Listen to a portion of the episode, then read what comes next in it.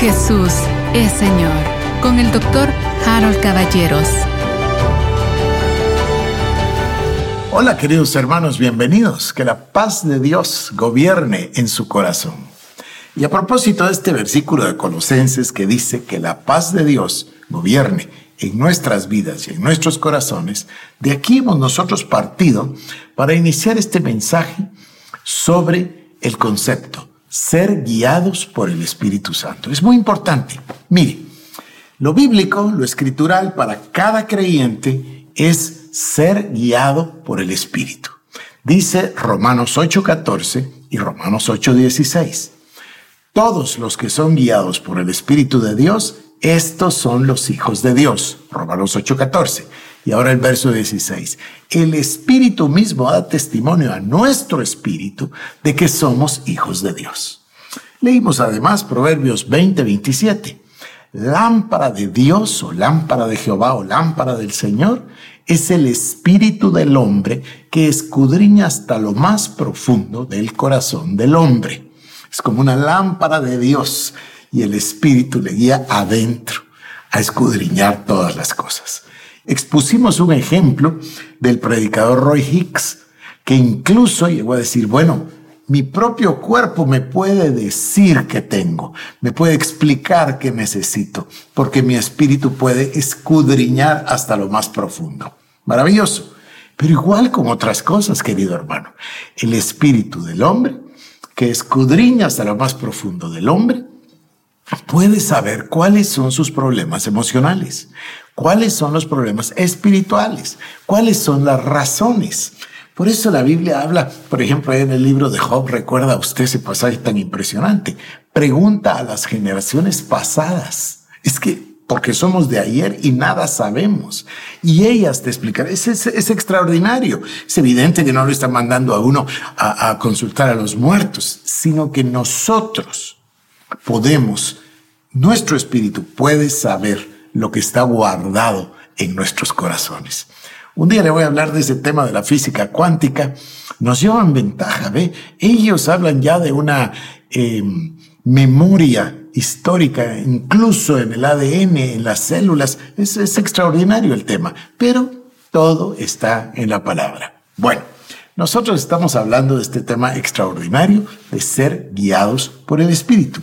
Pero aquí hay un requisito sine qua non. Mire, que es reconocer al Espíritu Santo, reconocer que es el Espíritu Santo el que viene a nosotros cuando nacemos de nuevo y luego reconocer este tema hermosísimo, es otro tema, pero voy a involucrarlo hoy, que es el bautismo del Espíritu Santo. Todos los creyentes necesitamos el bautismo del Espíritu Santo. Jesús lo hizo, querido hermano. Hechos 10:38 habla de cómo Dios ungió con el Espíritu Santo y con poder a Jesús de Nazaret. Todos nosotros necesitamos, lo hizo con todos los discípulos o apóstoles, lo hizo con el apóstol Pablo, lo hizo con innumerable cantidad de personas que leemos en el libro de Hechos. Cuando vino el Espíritu Santo sobre ellos en el día de Pentecostés, ¿qué es lo que pasó? Se dio una manifestación. Junto con el Espíritu Santo vino un efecto, una consecuencia, una reacción que se llama glosolalia. Y eso significa hablar en lenguas. Yo no sé de dónde sacaron la idea, pero hay ciertas iglesias que piensan que las lenguas no son para hoy y que eso terminó en el libro de Hechos de los Apóstoles. Bueno, si algo tan importante como la manifestación o el bautismo del Espíritu Santo hubiera cesado, ¿no le parece a usted que tendríamos un versículo o dos o tres, porque por dos, por boca de dos o tres testigos será toda cosa establecida. Un versículo que dijera, y estas cosas pasaron solo para los que vivieron durante la iglesia primitiva o durante la iglesia de Hechos. No es cierto, hermano, querido. Sigue el día de hoy. Y cuando tenemos ministerios tremendos como el ministerio de Lester Sumrall, el ministerio de T.L. Osborne, el ministerio del Dr. Cho, vemos que la parte esencial es el bautismo del Espíritu Santo. Yo le voy a llevar a la palabra y le quiero mostrar. Pero antes de ir a, lo que es hablar en lenguas, déjeme repetir entonces. El hombre es espíritu, alma y cuerpo. En el Espíritu es donde el hombre recibe el testimonio de Dios. Romanos 8:16. El Espíritu de Dios, el Espíritu Santo, el Espíritu mismo le da testimonio a mi espíritu, a nuestro espíritu, de que somos hijos de Dios. Ahí es donde lo recibimos. Entonces, yo he tratado durante la semana pasada, espero haber tenido éxito, de decirle a usted que nosotros lo primero que tenemos que hacer es independizarnos del cuerpo, que hace mucha bulla. Porque cuando hay un enfermo, ¿qué es lo que le dice? Es que me duele acá, tengo este síntoma, dice el doctor que el, que el análisis de sangre dice tal cosa, dice el doctor que los exámenes dicen que yo tengo tal cosa. Eso es poner toda la atención en el cuerpo. El que se sana es el que pone su atención en la palabra de Dios, es decir, en el reino espiritual. Vuelvo a mi frase famosa, ¿no? La clave de la vida es el entendimiento espiritual, es tener entendimiento. Todo lo físico está gobernado por lo espiritual. Todo lo que se ve fue hecho de lo que no se veía. Conforme a tu fe te se ha hecho. Dios llama las cosas que no son como que si fueran. Todos esos pasajes nos hablan de que lo que manda es el corazón. Así como el hombre piensa en su corazón, así es él. Oiga todos esos pasajes. Entonces, lo que verdaderamente importa es el espíritu. Y en el espíritu, ¿qué es lo que verdaderamente importa? La palabra de Dios. Dice la escritura que Cristo dijo, este es mi cuerpo, que por vosotros es partido. Comed de él. ¿Cómo vamos a comer el cuerpo del Señor? Porque comemos o nos alimentamos porque Él dijo, yo soy el pan de vida. Nos alimentamos de la palabra de Dios. Cuando usted va a la palabra, tome plena conciencia de que está alimentando su hombre espiritual. Nadie puede ir dos, tres meses sin comer comida, nadie. Bueno, pero hay muchos que van un año o dos o tres sin leer la palabra de Dios. Es imperativo leerla y estudiarla. Mire, recientemente comencé un devocional personal de un hombre que yo admiro muchísimo, cuyo apellido fue Tozer, T-O-Z-E-R. Y tiene un libro sobre un devocional, 365 días, precioso. Pero ¿cómo comienza el devocional? Comienza diciendo, no permita usted que este devocional le interrumpa de su estudio diario de la palabra de Dios. Bueno, normalmente ahora en el siglo XXI un devocional es como todo lo que la persona lee de la palabra de Dios. Entonces comienza su mañana, yo lo he hecho por muchos años, con un devocional. Lee la escritura, medita la escritura, ora. Es, es, es, lindo y yo tengo muchos años de hacerlo. El devocional personal, sí.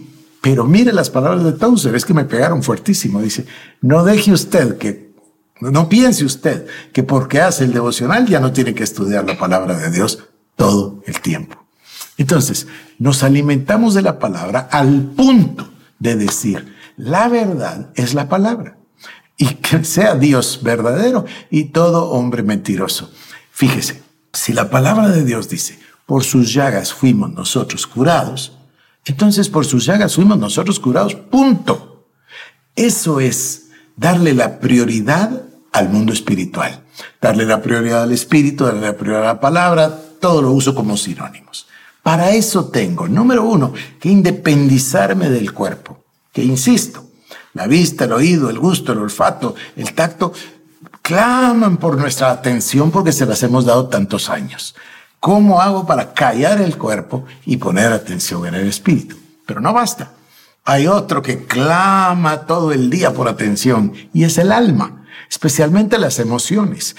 Es que hoy estoy bien, no, es que hoy estoy de bajón, no, es que hoy estoy contento, no, es que hoy estoy triste, Dios mío, es un, ah, ay, no sé cómo se dice a esa montaña rusa, ¿no? Entonces, nosotros no podemos depender de las emociones. James Dobson, el doctor Dobson de Focus on the Family, tenía un libro. Yo lo leí hace muchos años, 30, 40 años. Y en el libro decía, las emociones son mentirosas. Quizás no mentiras en el sentido de mentiras, pero es que son tan inestables. Un día bien, al otro día mal, al otro día regular, Dios mío. Entonces, fíjese lo que voy a decir. Todos los que son guiados por el Espíritu de Dios, estos son los hijos de Dios. Romanos 8:14. Entonces necesitamos aprender a ser guiados por el Espíritu de Dios. Usted va a ser un empresario distinto si es guiado por el Espíritu de Dios. Usted va a evitar muchos problemas si es guiado por el Espíritu de Dios. Usted va a poder elegir mejor en su vida si es guiado por el Espíritu de Dios en todos los ámbitos de su vida en el ministerio. A veces el Señor le da testimonio a uno de hacer algo o de no hacer algo. Voy a terminar mi tema. Se independiza del cuerpo, se independiza del alma y aprende a oír al Espíritu. Vaya usted hoy mismo a su cuarto de oración, a su closet de oración, ore, clame, pídale al Señor que haga crecer la voz del Espíritu en usted para apagar las otras voces. Y va a ver la paz que le da Dios. Ahora, dice Colosenses que es la paz la que gobierna nuestro corazón. Ahí tiene usted entonces el símbolo de la nube, de la columna de fuego, de, de los de echar suertes. Ahí tiene usted todos los símbolos. Ahora es el Espíritu Santo morando en usted. ¿Y cómo lo va a dirigir? Con la paz. Cuando usted tiene paz, usted está caminando en la perfecta voluntad de Dios. Como los que caminaban debajo de la nube. Pero hay momentito que se pierde la paz. Entra la zozobra, a veces ansiedad, a veces angustia. Aquí hay algo que no camina. Yo lo he vivido muchísimas veces, Cecilia. Yo aprendimos esto hace 40 años y lo hemos vivido y lo hemos vivido en nuestro matrimonio. Me parece que ya le conté que solemos decir, pongámonos de acuerdo, tomemos una decisión así decimos, durmamos con la decisión. A veces dura dos, tres días y volvemos a hablar. ¿Cómo estás? Y dice, pues mira, yo con esa decisión me siento totalmente en paz y tú, yo también. Entonces, estamos en paz y estamos siendo guiados como matrimonio. E, es, es, emocionante porque hay muchísimas cosas en la vida que son individuales, pero muchas más que son familiares. Entonces, deja que la paz gobierne tu corazón. ¿Cómo me habla Dios? A ver, por supuesto que me puede hablar con voz audible, me puede dirigir y todo, de muchas maneras. Mire que le acabo de contar y en una negociación me dirigió con una palabra que salía de aquí de mi corazón. Cayó. Dios mío, ¿quién ha oído esa palabra? Pero el Señor me estaba previniendo. Cayol significa engatusar. Eso es lo que me hubieran hecho si no hubiera sido porque el Espíritu me salva diciéndomelo. Bueno, pero para llegar ahí necesitamos, fíjese, quitar los sonidos del cuerpo o de los sentidos, quitar los sonidos de las emociones y del alma y centrarnos en Cristo. Buscarlo. Esto es lo que quiere decir buscar su rostro. Esto es lo que quiere decir esperar en Él. Él va a hablarnos y nos va a dirigir a través del testimonio o del testigo aquí adentro, que es la paz de Dios. Cuando usted está en paz, vaya, siga. Significa semáforo en verde cuando la paz se quita, es como que si se hubiese movido la nube. Entonces los judíos tenían, o los israelitas tenían que parar y, se, yo voy al norte, no, la nube va al sur, decían, demos la vuelta y vámonos. ¿Me entienden?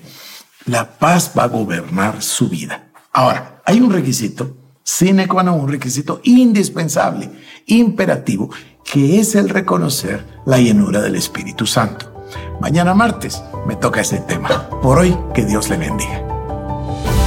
Jesús es Señor. Con el doctor Harold Caballeros. Te invitamos a que visites nuestras redes sociales como El Shaddai Guatemala